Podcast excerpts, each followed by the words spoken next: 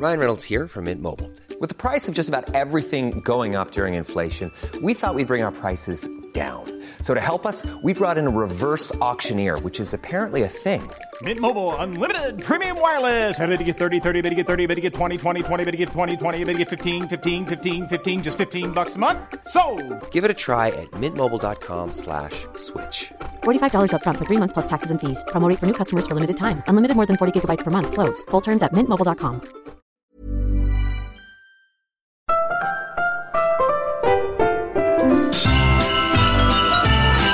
Heraldo Radio, una estación de Heraldo Media Group.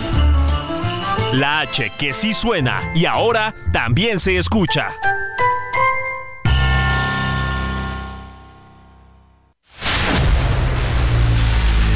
El dedo en la llaga. Había una vez un mundo en el que nadie creía. Un país de historias inexplicables. Una nación con personajes asombrosos. Santo Tomás tenía razón. Hay que ver para creer. El México increíble, las verdades que duelen, la voz de los que callan, el dedo en la llaga. Infórmate, diviértete, enójate y vuelve a empezar. El Heraldo Radio presenta El Dedo en la Llaga con Adriana Delgado.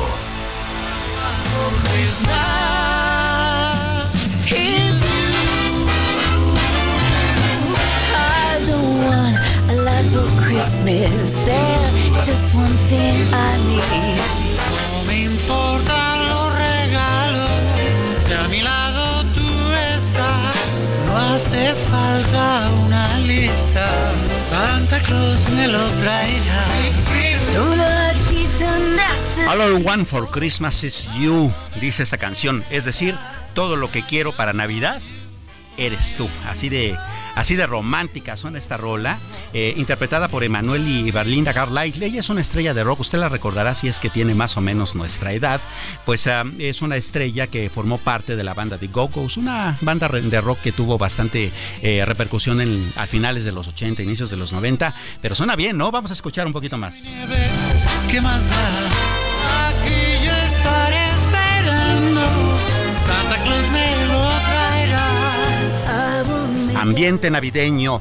Yo soy Samuel Prieto, muy buenas tardes. Este es eh, el Heraldo Radio y es la hora de poner el dedo en la llaga. Les saludo, por supuesto, a nombre de Adriana Delgado, quien eh, va a estar en unos momentos más con nosotros. Pero antes, si le parece bien, vamos con el buen Héctor Vieira. Héctor, ¿qué tenemos? Presidente Andrés Manuel López Obrador anunció que sostendrá una llamada con su homólogo de Estados Unidos, Joe Biden. De acuerdo con el mandatario mexicano, fue el propio Biden quien solicitó entablar la conversación con él. Sin embargo, no dio más detalles de lo que tratará la comunicación. Cuestionado sobre la continuidad del programa para brindar seguro social a periodistas, el presidente López Obrador consideró que seguirá operando en el próximo sexenio y adelantó que podría enviar un decreto para afianzarlo. El secretario de Infraestructura, Comunicaciones y Transportes, Jorge Nuño, anunció que el programa carretero 2024 concluirá en junio del 2024. El titular de la Comisión Nacional del Agua, Germán Martínez Santoyo, anunció que hoy entrará en operación la primera etapa del programa Agua Saludable para la Laguna, con el cual se dará abastecimiento de líquido a 415 mil habitantes. Ante los cuestionamientos y dudas en torno a la metodología utilizada por la Secretaría de Gobernación sobre el censo de desaparecidos, que confirmó a 12.377 personas en esta situación, de los 110.000 que hay en el Registro Nacional de Personas Desaparecidas, el presidente Andrés Manuel López Obrador sostuvo que este tema es un expediente abierto y ofreció un nuevo informe que esclarezca las acciones que se realizaron en la revisión de los datos de los desaparecidos. La coalición Sigamos Haciendo Historia, conformada por Morena, Partido del Trabajo y Partido Verde, dio a conocer un primer paquete de precandidatos al Senado, entre los que se encuentran la actual diputada federal Andrea Chávez, el ex fiscal para delitos electorales Santiago Nieto y el expanista Luis Fernando Salazar. Lo mejor es que el pueblo decida, que se puedan elegir los jueces, los ministros de la Suprema Corte de Justicia de la Nación, y eso es parte de nuestro plan de democratización del país. Así lo dijo Claudia Sheinbaum, precandidata única a la presidencia de México por la coalición Sigamos Haciendo Historia. No, que no había información y eso que ya está terminando el año, ¿no? Vamos, que está bastante movidito, eh, pues eh, todo el movimiento político, económico y social en el país, aun cuando ya estamos eh, por terminar este 2023. ¿Sabe qué también ha, ha, estado sucediendo en las últimas horas? Bueno, usted recordará, ayer nos dijeron, van a llegar vacunas contra el COVID, van a estar en varias cadenas de farmacias, ¿y qué cree? Pues que se acabaron rapidito. Claudia Juárez nos cuenta cómo estuvo esto.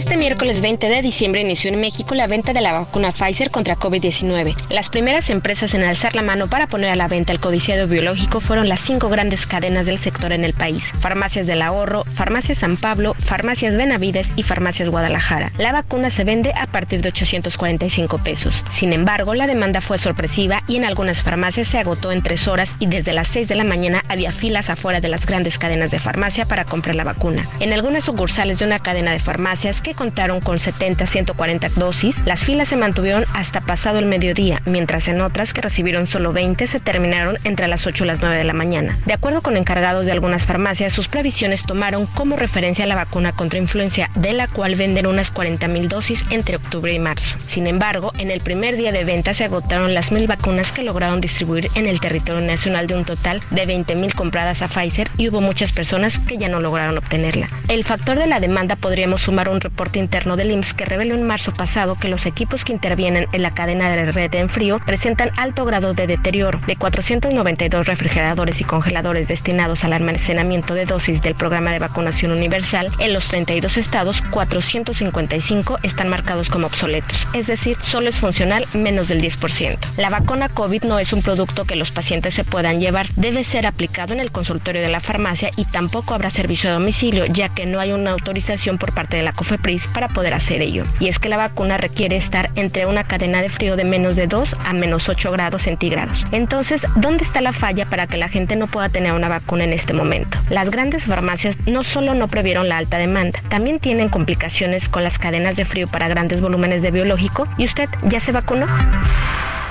Oiga, pues es que también mil vacunas para un país en donde habemos 130 millones de habitantes, pues vamos, las matemáticas hablan por sí solas, ¿no cree usted? Adriana Delgado, ¿cómo estás? Qué gustazo saludarte. ¿Cómo ves? Terrible, mi querido Samuel, en el dedo en la llaga nos hemos dado a la tarea de hacer periodismo y efectivamente, como ya lo reportó mi querida Claudia Juárez, pues imagínate las complicaciones. Desde ayer a las nueve de la mañana me di a la tarea de visitar varias farmacias que fue a quien les dio este permiso la, la COFEPRIS para distribuir y suministrar estas vacunas contra el contra el COVID, el COVID de Pfizer.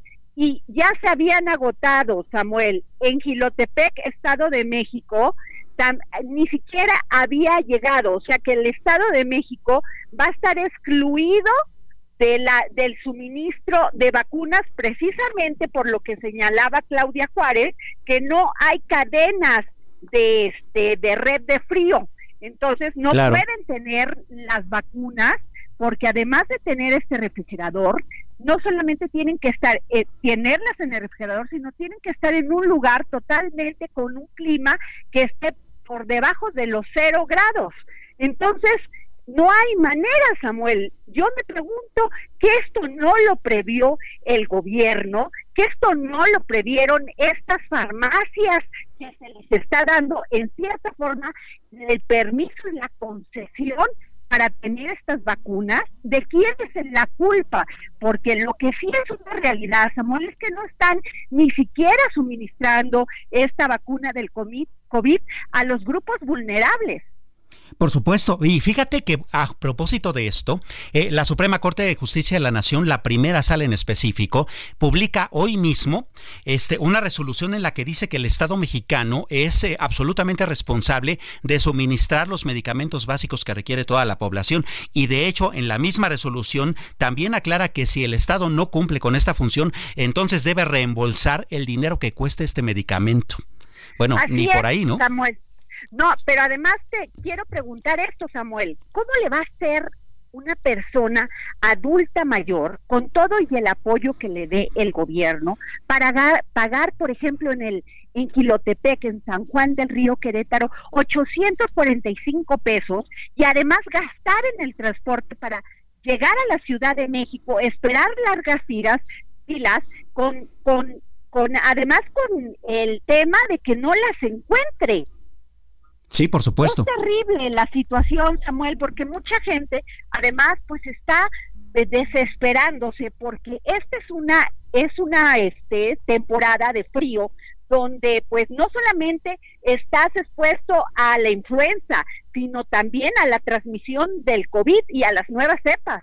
Sin duda alguna, y algunas de ellas, por cierto, son cepas que tienen un nivel de contagio amplio y un nivel de infección bastante complicado. Eso es lo que nos están advirtiendo, aun cuando la eh, eh, forma en que ahora se está atacando el problema ya no es encerrarnos. Sin embargo, bueno, queda claro que tenemos que estar bien prevenidos.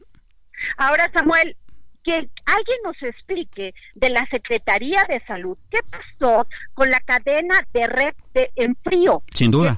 Que, presenta, como dice la nota de Claudia Juárez, un grado de deterioro terrible, o sea, 492 refrigeradores y congeladores destinados al almacenamiento de dosis del programa de la vacunación universal en 32 estados, 455 refrigeradores están marcados como obsoletos. Y además si les iban a dar este permiso a estas farmacias que son en cadena, ¿por qué no previeron estos refrigeradores?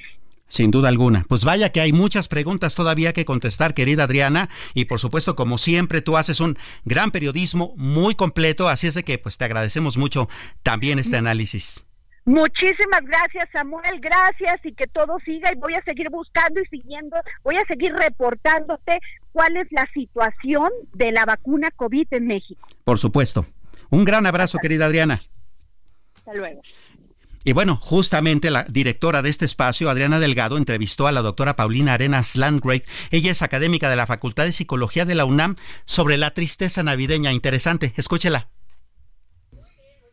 Sin duda, estas fechas son de gran emoción y felicidad, pero no para todos. Hay personas que estas fechas les provocan una profunda tristeza, una profunda depresión, quizá porque perdieron a un familiar o se alejaron de alguien querido o simplemente porque están pasando por un momento de enfermedad. Y tengo en la línea a la doctora Paulina Arenas Langrave académica de la Facultad de Psicología de la UNAM. Doctora, casi nadie queremos ver muchas veces que hay enfermedades mentales. Las eludimos, eh, no queremos asumir la responsabilidad de, no solamente como familiares, sino también como enfermo, de esto que nos sucede y no vamos a ver a un especialista. Se recrudece en estos días donde pues hay felicidad, también hay tristeza. ¿Qué hacer con una persona que se encuentra en un momento difícil de su vida y que estas fechas lo sume más en la depresión. Muchas gracias, Adrián. Es un placer saludarte. Creo que este tema que, abordas el día de hoy es suma, de suma importancia, porque, bueno, como bien mencionas, las, la temporada de Sembrina eh, viene acompañada de, muchas emociones, y tú me nombrabas algunas, ¿no? Felicidad, alegría, amor, pero también tristeza, enojo y algunas emociones asociadas como nostalgia, angustia, preocupación que pueden estar estrechamente vinculadas con estos sentimientos de, eh, de, depresión también de los que tú nos hablas.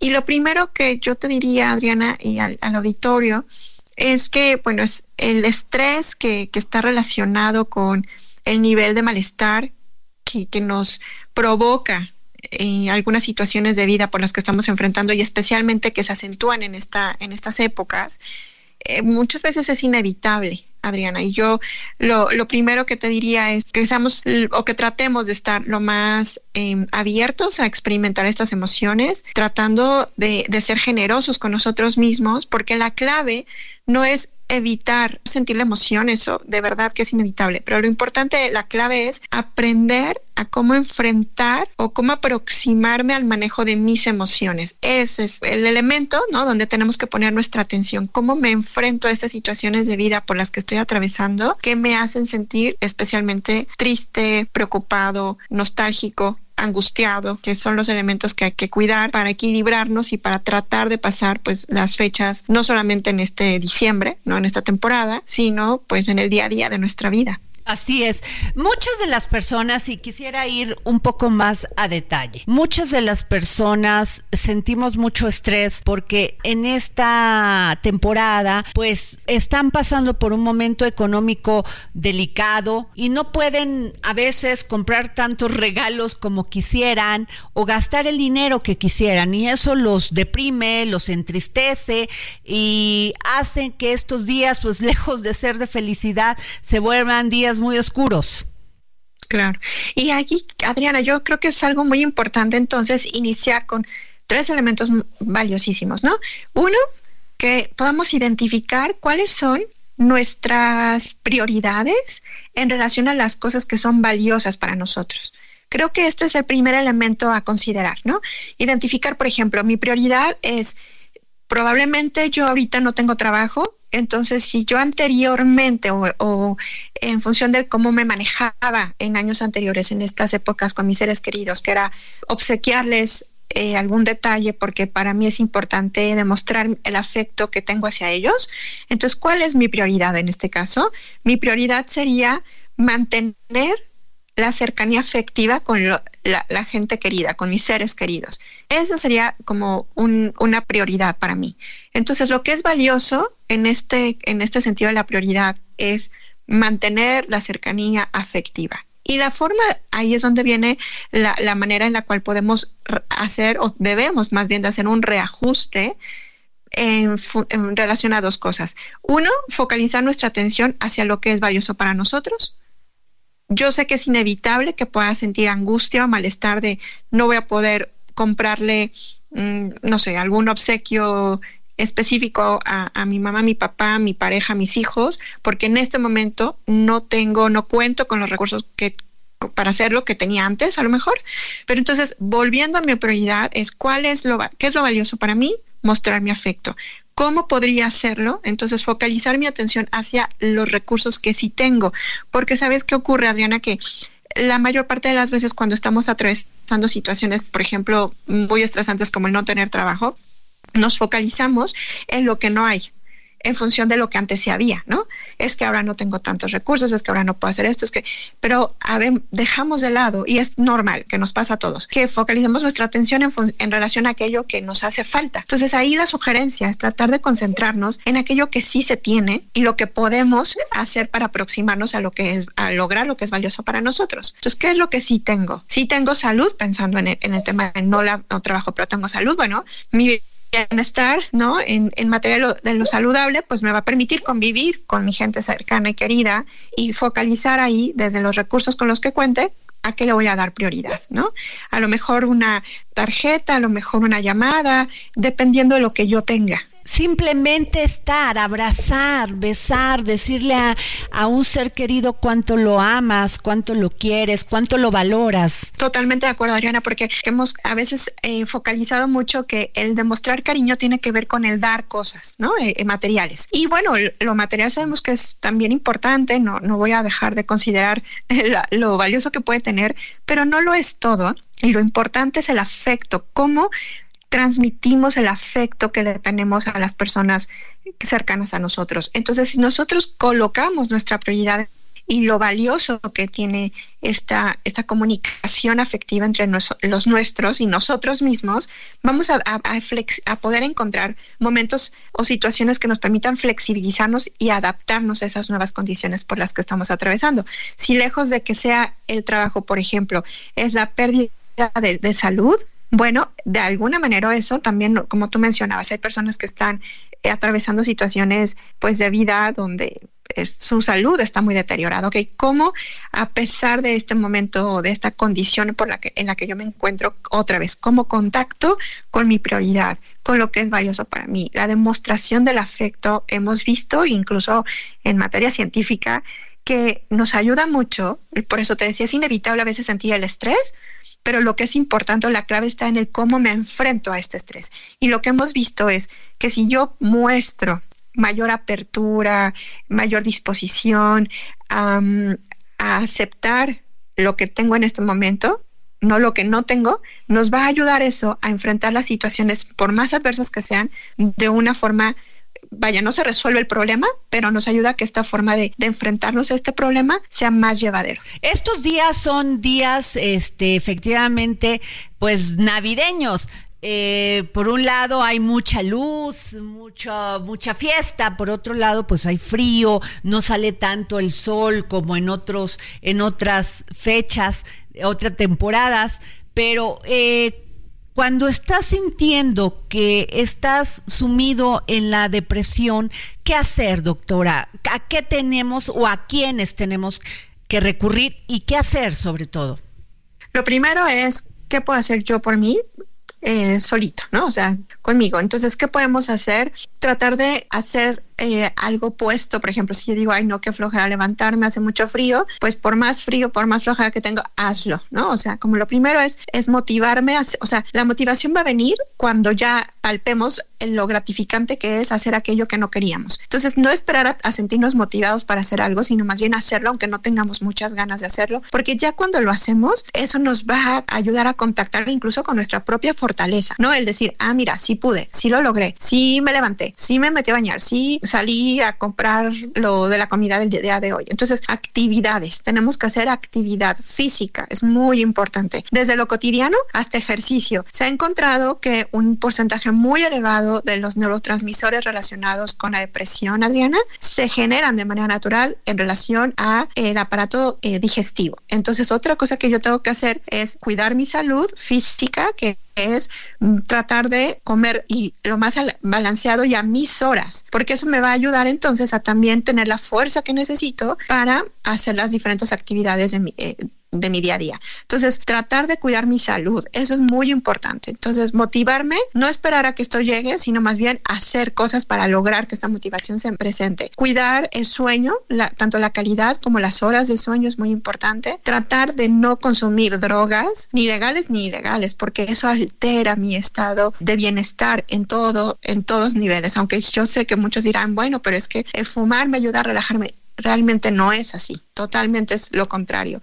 El tomar alcohol en estas épocas es algo muy común, hay que cuidar mucho la forma en que, en que consumimos, la, qué cantidad, con qué frecuencia y bueno, porque sabemos que las consecuencias, lejos de ayudarnos a estar mucho más armoniosos en alguna situación, nos puede generar mayor tensión o problemas. Cuidar entonces la alimentación, hacer ejercicio, el sueño y, y tratar de evitar consumir drogas sustancias pues que alteren mis sentidos. Creo que eso es lo central, lo que yo puedo hacer por mí. Pues sin duda eh, nos da usted pues muchas propuestas de lo que podemos hacer en un sentido clínico y de lo que se refiere a un tema psicológico. Debemos cuidarnos, allegarnos de amor, allegarnos de personas que nos aman y sobre todo tratar de mostrar nuestro amor, demostrar nuestro amor con afecto no con cosas materiales y no llenar nuestra vida de cosas materiales. Exactamente, y el afecto, recordar que tenemos que empezar con nosotros mismos, entonces cuidarnos mucho, primero desde lo que nosotros podemos hacer, y nada más para terminar de responder tu pregunta, Rihanna, cuando ya esto que yo estoy haciendo, estoy, les puedo garantizar que si lo trabajamos mucho nosotros, van a sentir un bienestar indudablemente.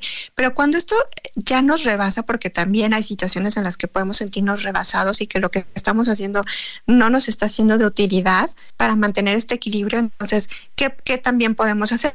Buscar profesionales de la salud mental. Hay muchos sitios ahora en línea o sea, hay profesionales de la salud también en la página de prevención de suicidio, por ejemplo, de la, de la Secretaría de Salud. Hay muchas, muchas opciones para buscar y contactar con algún profesional de la salud mental cuando ya mis recursos no me están ayudando a sentirme lo más equilibrado posible. Entonces también es una alternativa que tenemos y pues la familia, la red de apoyo, buscar a gente con la que yo me sienta tranquila, motivada, motivado, pues a mantener una vida lo, lo más apegada a lo que es valioso para mí. Creo que esos son los elementos centrales que deben, pues si nosotros los tomamos en cuenta, estoy segura que van a poder pasar estas fechas decembrinas, pero también su día a día a lo largo del de, año eh, de la mejor manera posible.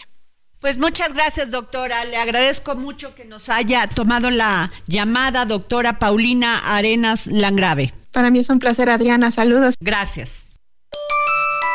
Estás escuchando a Adriana Delgado en El Dedo en la Llaga.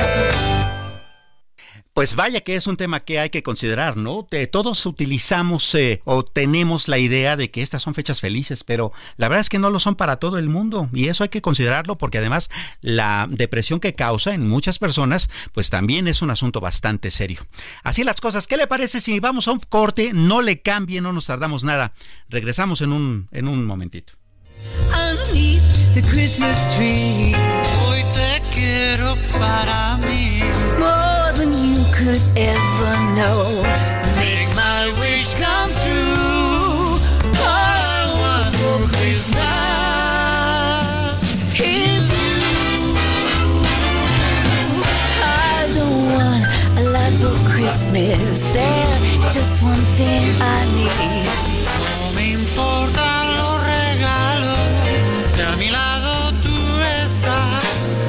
Hace falta una lista. Santa Claus me lo traerá. Sigue a Adriana Delgado en su cuenta de Twitter. Arroba Adri Delgado Ruiz. Además, te invitamos a enviar tus opiniones y comentarios en texto o por mensaje de audio a través de WhatsApp al 55 2544 3334. Y si quieres. ¿Tired of ads barging into your favorite news podcasts? Good news. Ad-free listening is available on Amazon Music for all the music plus top podcasts included with your Prime membership. Stay up to date on everything newsworthy by downloading the Amazon Music app for free or go to amazon.com slash news ad free. That's amazon.com slash news ad free to catch up on the latest episodes without the ads. Escuchar El Dedo en la Llaga de El Heraldo Radio en cualquier momento y donde quiera que te encuentres, descarga el podcast disponible en Spotify y iTunes.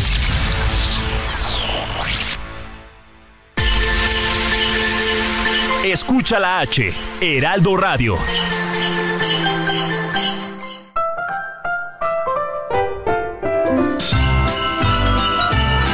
Heraldo Radio, una estación de Heraldo Media Group.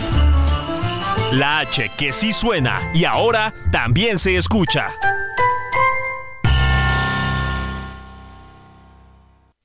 Sigue a Adriana Delgado en su cuenta de Twitter en arroba Adri Delgado Ruiz. Y envíanos tus comentarios vía WhatsApp al 55 25 44 33 34 o 55 25 02 21 04. Adriana Delgado entrevista en exclusiva al secretario de Seguridad Ciudadana de la Ciudad de México, Pablo Vázquez Camacho. Usted es un convencido, porque lo he escuchado en varias ocasiones, en varias entrevistas, hablar de la atención a las causas. ¿Cómo se atienden esas causas cuando hay una terrible violencia intrafamiliar, donde los jóvenes crecen con padres violentadores? Ausentes, donde no tienen posibilidad de tener grupos donde puedan tener un centro de recreación, de jugar, grupos que los bulean, que se introducen, grupos de narcotráfico. ¿Cómo lograrlo, secretario? No es, no es una tarea fácil y hay que, hay que decirlo, pero sí también tenemos que subrayar que no hay ninguna política de seguridad que pueda ser exitosa si no combina en un balance adecuado eh, esto que hemos denominado y ahora eh, lo, lo, desgloso como atención a las causas y la disuasión. Eso eh, lo tenemos que tener clarísimo. Una estrategia de seguridad sin prevención, una estrategia de seguridad sin una vertiente de, de apertura de derechos, difícilmente va a ser exitosa. Y en la ciudad hemos apostado a eso y me refiero al modelo de la ciudad porque me parece que es un modelo muy eficiente, muy realista y muy buen en términos de lo que hemos denominado atención a las causas. Jueves, 10.30 de la noche, El Día de la Llaga, Heraldo Televisión.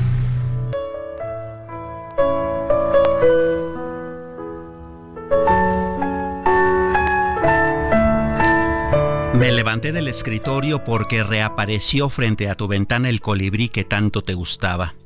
Si él regresó, es imposible que no regreses tú. Eso e, es un fragmento de la carta que escribió Cristina Pacheco cuando murió su esposo, el poeta José Emilio Pacheco, un escritor muy conocido en nuestro país. Y bueno, ¿por qué lo recordamos? Porque Cristina Pacheco hoy fue a alcanzarlo al cielo falleció eh, pues después de una larga y complicada lucha contra pues bastantes enfermedades que ya la habían aquejado. Recordemos que incluso ella se despidió de una manera muy emotiva de su eh, programa en el Canal 11, un programa que fue visto por generaciones y generaciones de mexicanos, este programa de Aquí nos tocó vivir. Y también a quienes nos gusta mucho la, la literatura, pues no nos perdíamos estas historias que publicaba todos los domingos en la contraportada del periódico La Jornada, El Mar de Historias. Bueno, pues Cristina Pacheco ya está en el cielo, con el amor de su vida, José Emilio Pacheco.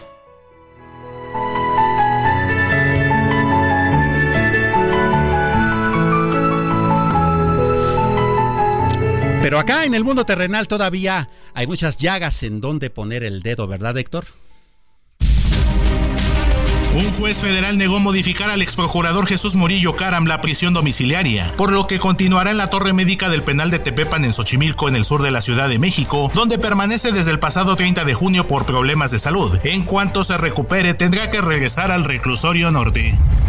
La Casa Blanca consideró deshumanizante la ley firmada el lunes por el gobernador de Texas, Greg Abbott, que permite a la policía detener a quienes se sospeche que cruzaron de forma irregular la frontera de Estados Unidos y otorga a los jueces locales autoridad para ordenarles que abandonen el país, al tiempo de que organizaciones defensoras de los derechos humanos impugnaron esta medida ante tribunales y más de 20 congresistas demócratas enviaron una carta al fiscal general Mary Garland para impedir que entre en vigor la iniciativa del mandatario estatal republicano.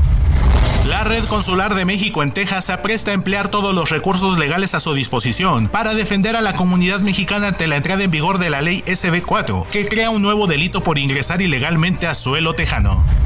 Al menos 600 trabajadores de diversas dependencias del municipio periférico del Carmen en Nuevo León, entre ellos oficiales de policía y tránsito, suspendieron labores y efectúan tres plantones y bloqueos simultáneos en protesta porque no les pagaron completo su aguinaldo. Los yucatecos, habituados a temperaturas de más de 40 grados centígrados, tuvieron que soportar ayer un frío inusual provocado por el Frente Frío número 17 y la masa polar que lo acompaña, ya que el termómetro marcó en las comunidades mayas de Maxcanú, Timicuy y Lepán 8.9, 8.4 y 8.1 grados centígrados respectivamente, así como 10 grados en la capital Mérida. En la primera mitad de diciembre, la inflación general anual en México volvió a acelerarse por tercera quincena consecutiva, debido a que los precios de los servicios se resisten a descender y a que repuntaron el de las mercancías y los productos agrícolas. Así lo reveló el Instituto Nacional de Estadística y Geografía. El peso inició la sesión de este jueves con una apreciación del 0.42%, equivalente a 7.1 centavos, cotizándose alrededor de 17 pesos con 7 centavos por dólar, con el tipo de cambio tocando un máximo de 17 pesos con 14 centavos y un mínimo de 17 pesos con 6 centavos por unidad. Pues seguimos aquí poniendo el dedo en la llaga, por supuesto, programa dirigido por Adriana Delgado. Yo soy Samuel Prieto, me da mucho gusto saludarle. Y hablemos un poco también de la temporada navideña, porque también es importante, ¿no? Eh, ¿Qué significan las piñatas? Digo, todos rompemos una piñata de vez en cuando en alguna posada, pero, pero ¿por qué son así? ¿Por qué existen? Bueno, Claudia Juárez nos explica. Dale, dale, dale,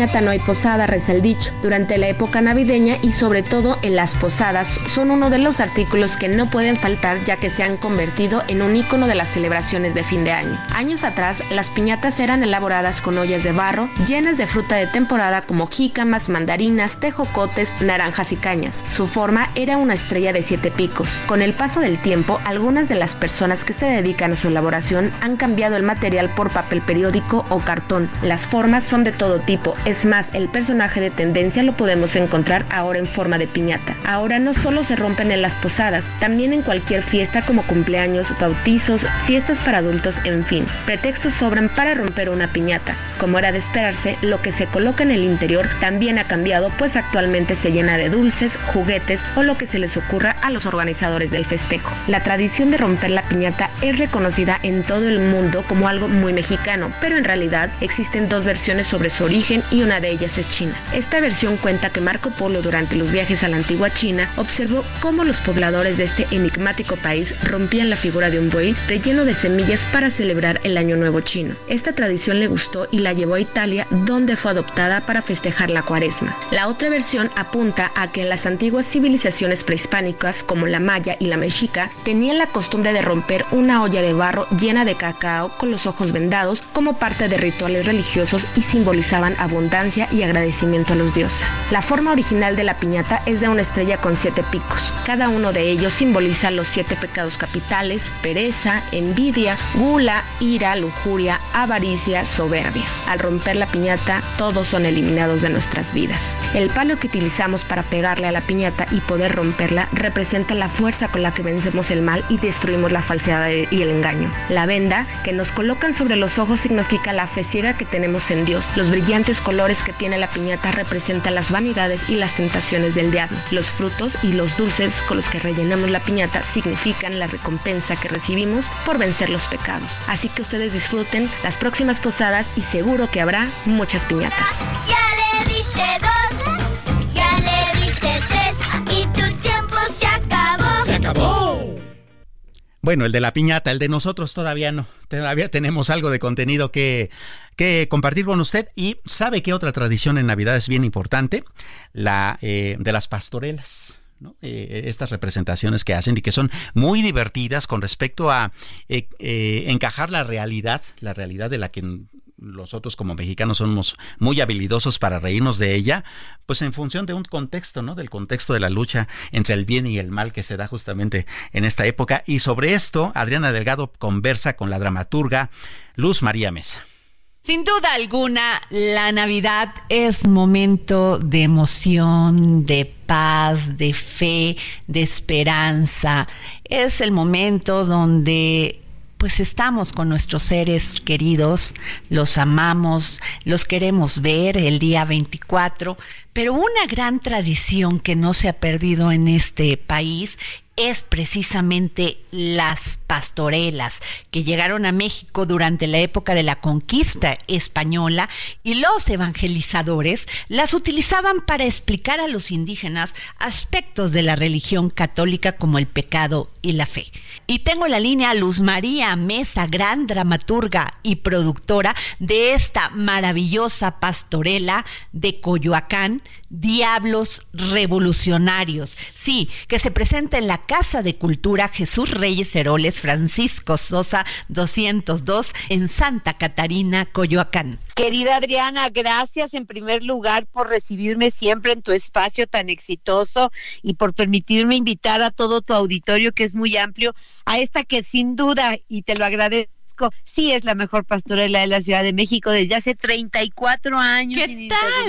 Querida Adriana. Más de 90 mil personas han visto esto siempre apostándole a la cultura y a regresarnos esta tradición tan maravillosa como es vivir en estos días las pastorelas. Eh, yo te quiero que le expliques, Luz María, a nuestros radioescuchas, cuál es el origen de las pastorelas.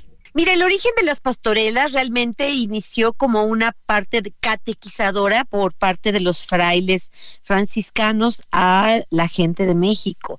Empieza así como unos autos de fe. Poco a poco con el tiempo, desde luego, se ha ido eh, adaptando a nuestra idiosincrasia y hoy la pastorela en general, por lo menos la pastorela Diablos Revolucionarios, no pretende evangelizar a nadie, sino seguir con una tradición popular. Esta tradición popular es que la gente se imagine que llega a uno de los lugares más hermosos de la Ciudad de México, que es la finca Casa de Cultura Reyes Heroles en el centro de Coyoacán, ahí en Francisco Sosa 202, que los vamos a recibir con un ponche calientito, que van a tener su velita, su letanía, van a ver un espectáculo con más de 20 actores en escena, con música en vivo, fuegos artificiales.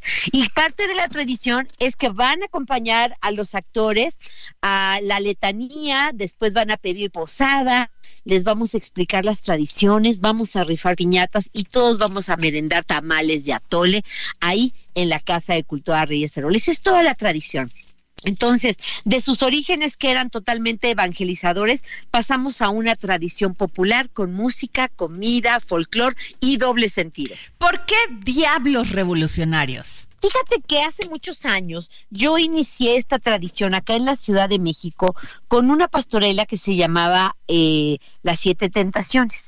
Con el paso del tiempo se ha ido modificando y estuvimos eh, algunos años en el Museo de las Intervenciones, después estuvimos en el eh, Museo del Carmen, que está sobre Avenida Revolución. Cuando decido hacer una adaptación, decido hacer una, una alegoría a estos personajes tan nuestros que son estos personajes revolucionarios. Entonces, ¿por qué no vestir siete tentaciones como revolucionarios mexicanos? ¿Cuáles son las siete tentaciones, mi querida Luz María Mesa? Pues mira, imagínense ustedes que los taquitos se los ofrece la gula, que la soberbia te va a ofrecer que seas un superhéroe como el hombre araña, que la envidia va a querer que le quites todo al de junto, que la avaricia te va a incitar para que tengas y tengas y tengas y tengas, que la pereza te va a invitar pues a que te eches una, una siestecita y que dejes que los demás trabajen por ti,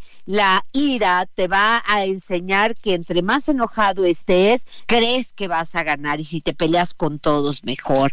Entonces, estas tentaciones son esta gavilla de revolucionarios que todos tienen nombres que podemos entender como Pancho Cachondo, desde luego que es la, la lujuria, como bachocón, que es un huevo muy mexicano, que es la, la, la gula, este, en fin, que Narcisa es la soberbia y que todos estos pecados pues te van a hacer caer, te quieren hacer caer en estas tentaciones para que no lleguen al portal de Belén. Todo esto lo algo bien importante, Adriana, es que esta pastorela de Diablos Revolucionarios acá en la Casa de Cultura Reyes Heroles es un espectáculo pícaro familiar. ¿Qué quiere decir? La picardía en el lenguaje mexicano no puede faltar. Ahora los niños entienden lo blanco que tienen que entender y los adultos pues entienden algo un poquito más colorado, ¿verdad? Oye, Luz María, sin duda alguna, esta es una gran tradición familiar porque como bien lo dices, pues es un, no solamente es ver de gran teatro escenificando una gran pastorela, pero sino también la convivencia, la convivencia, hay tamalitos, hay ponche, hay este momentos de gran emoción, ese frío que se siente en estas épocas, pues también ayuda a que todos nos juntemos, nos emocionemos y sintamos eso que es tan importante en estos momentos como la unión y sobre todo la unión de nuestros seres queridos y tratar de recordar siempre, Adriana, que este país lo hacemos todos, no unos cuantos, y que todos somos más los buenos. Así es. y más estos buenos los que nos gusta eh, las tradiciones mexicanas y las compartimos como bien dices en familia. Estamos desde el 16 de diciembre hasta el 25 de diciembre con dos funciones diarias a las 6 y a las 8 de la noche. Pueden encontrar los boletos ahí en la taquilla a una hora antes de cada función o bien a través de Boletia, ahí encuentran los boletos y bueno, recibimos a la gente mayor de INAPAN con un descuento, a los niños menores de 12 años años.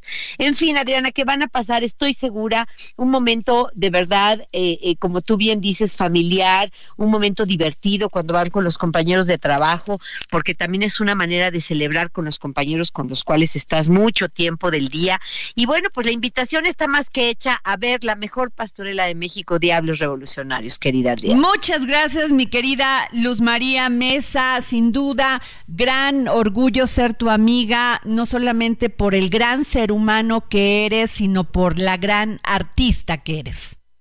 Eres un sol, querida Adriana. Te mando un abrazo, eres muy correspondida y gracias de verdad por abrirme este espacio a tu amplio auditorio. Te mando un abrazo muy grande que espero dártelo pronto y a todo tu auditorio los esperamos en Diablos Revolucionarios. Muchas gracias, Luzmari pues no se pierda una buena pastorela allá en, el centro de Coyoacán. Y si usted vive fuera de la capital mexicana, seguramente en el estado donde está, eh, en la entidad, pues hay bastantes celebraciones de este tipo. Pero ¿sabes qué hiciste, querida Adriana, con esta entrevista? Abrirnos un poco el apetito, ¿no? Pues con tanto tamal y con tanto ponche, con tanta cosa. Pues bueno, además ya es hora, ¿no? Así es de que vamos a preguntarle a Miriam Lira, ¿cómo acompañar los platillos navideños? GastroLab.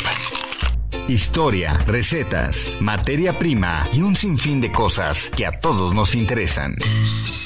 Hola Adri, amigos del dedo en la llaga.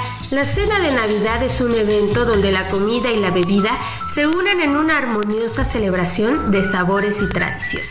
Es por ello que aquí te presentamos algunos de los mejores maridajes para hacer de tu cena navideña toda una experiencia culinaria inolvidable. Las entradas y aperitivos van con vinos espumosos. Los canapés, los mariscos y entrantes ligeros se realzan con la frescura de una buena cava o champaña. Estos vinos espumosos son ideales para abrir el apetito y celebrar el inicio de la velada. Ahora vamos con el pavo o con el pollo asado o la pierna también.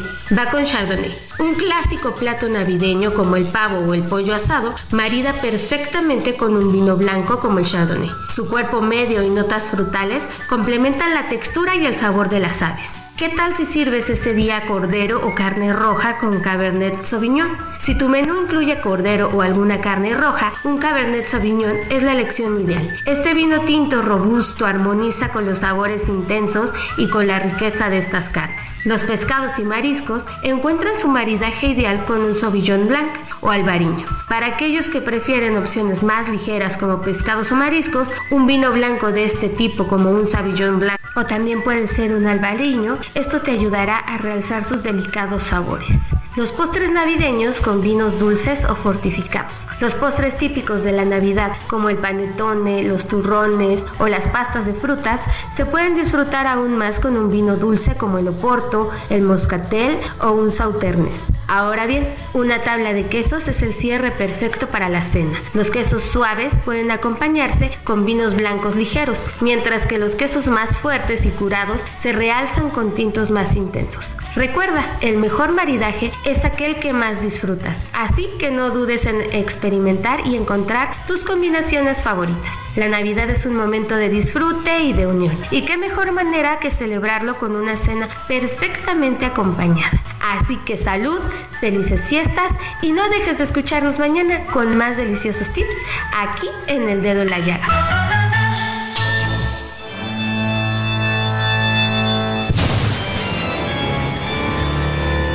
Economía del terror. Pues sí, ni modo. De repente hay que cambiar un poco de tono, ¿no? Eh, el mundo sigue girando y por supuesto siguen sucediendo cosas. Eh, Aquí en México, ¿qué, es lo que está sucediendo? Un, dati, un datito que en realidad ya sabíamos que iba a pasar, ¿no? Eh, hoy en la mañana se dio a conocer la inflación de la primera quincena de diciembre y pues sí, se subió a 4.46, que es la más alta desde septiembre. Llevamos tres quincenas al hilo en que la inflación pues se nos está subiendo, ¿no? después de un récord en que la íbamos venciendo. Es, es, totalmente natural, ¿no? Usted recordará en noviembre, pues tuvimos el buen fin, tuvimos una época ahí como de, de un poco más de consumo del habitual, llegó el aguinaldo para muchas eh, personas que tienen la fortuna, la fortuna de tenerlo, y vienen pues las compras navideñas, las compras de regalos, eh, la actualización de ciertos gastos de la casa y etcétera, y bueno, pues eso explica en buena medida eh, el asunto de cómo está creciendo la inflación. Tampoco es tan grave, ¿no? Es decir, hay que considerar que, pues sí, uno de repente espera una lanita extra, y pues lo que hace es justamente resolver los pendientes que, que se tienen, ¿no? Y eso aumenta, por supuesto, el gasto, pero también significa pues que las tasas de interés que eh, son justamente el mecanismo que utiliza el Banco Central y la política monetaria eh, para poder controlarla, pues van a continuar altas, ¿no? Eh, ahorita recordará usted está en 11.25% la oficial, más pues lo que su banco y lo y las comisiones y, y lo que y la política del sector financiero establezca de acuerdo con el crédito que usted tenga, ¿no? Entonces, pues tenga usted mucho cuidado porque todavía las tasas de interés van a continuar altas durante un buen rato, de hecho durante prácticamente todo el año que está por iniciar. Pero ¿sabe dónde sí están viviendo un terror bárbaro? Allá en Argentina. En Argentina, pues usted sabe, acaba de terminar el gobierno eh, de izquierda y um, subió al poder Javier Milei, un libertario. Pero fíjese que en medio de todo esto se están dando unos dimes y diretes que en serio dice uno, ¿de verdad? Eh, eh, usted recordará que el anterior presidente de, ese país, pues es Alberto Fernández, ¿no? Kirchnerista, de izquierda, de izquierda. Y entonces él les avisa a los ciudadanos argentinos hace unas cuatro horas que se estaba subiendo un vuelo de aerolíneas argentinas, pues con destino a España para reunirse con, reunirse con su familia, ¿no? Pues allá van a pasar la Navidad y el Año Nuevo y todo el asunto. Y les dice, bueno, no me estoy escapando, ¿eh? voy a regresar. Pero fíjese, dice, dice su, su mensaje en redes sociales. Prontamente estaré de regreso para seguir trabajando como un militante más junto a los compañeros y compañeras en unidad ante la catastrófica situación económica que resultará de las medidas adoptadas por el actual gobierno. Pues sí, nada más que el, el, expresidente que está diciendo esto dejó una inflación de 148.2% anual durante su gobierno y dejó 44.7% de la población argentina pues en total pobreza. ¿Qué es lo que está haciendo Javier Milei? Pues Javier Milei, el nuevo presidente argentino, lo que está haciendo es pues aplicar medidas justamente para quitar esa crisis. Por ejemplo, eh, allá en Argentina hay muchísimas empresas estatales, muchísimas, bueno, hasta las aerolíneas argentinas son del gobierno. Bueno, en un balance de, de, resultados del primer semestre de todas las empresas que están en manos del gobierno argentino, ¿Sabe qué tan eficientes fueron? Bueno, tan eficientes que tuvieron pérdidas en seis meses por 2.451 millones de dólares. Es decir, todos los días, cada uno de los, de los, de, los días que compuso el primer semestre del año, esas empresas perdían 14 millones de dólares. 14 millones de dólares. Mientras la población argentina, pues en la, hundida en la pobreza y el, y el gobierno gastando como si de veras tuvieran recursos ilimitados. Bueno, pues así las cosas. Esperemos que las 30 eh, medidas eh, anunciadas ayer por el presidente Milei y que básicamente liberalizan el mercado para que deje de haber esa autorregulación, esa, esa sobreregulación que asfixia a la iniciativa privada, pues tenga buenos resultados y los tenga pronto. Así, así las cosas en el ámbito económico. Eh, pues yo soy Samuel Prieto, le agradezco mucho el favor de su atención, por supuesto, claro, a nombre de la titular de, de este espacio, Adriana Delgado. Que tenga usted muy buen provecho.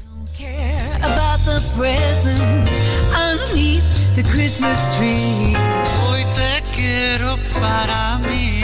More than you could ever know. Make my wish come true. All I want for Christmas. El Heraldo Radio presentó El Dedo en la Llaga con Adriana Delgado.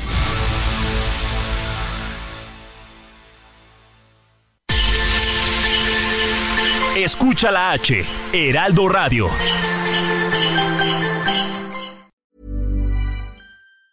Tired of ads barging into your favorite news podcasts? Good news. Ad-free listening is available on Amazon Music. For all the music plus top podcasts included with your Prime membership. Stay up to date on everything newsworthy by downloading the Amazon Music app for free or go to amazon.com slash news ad free. That's amazon.com slash news ad free to catch up on the latest episodes without the ads.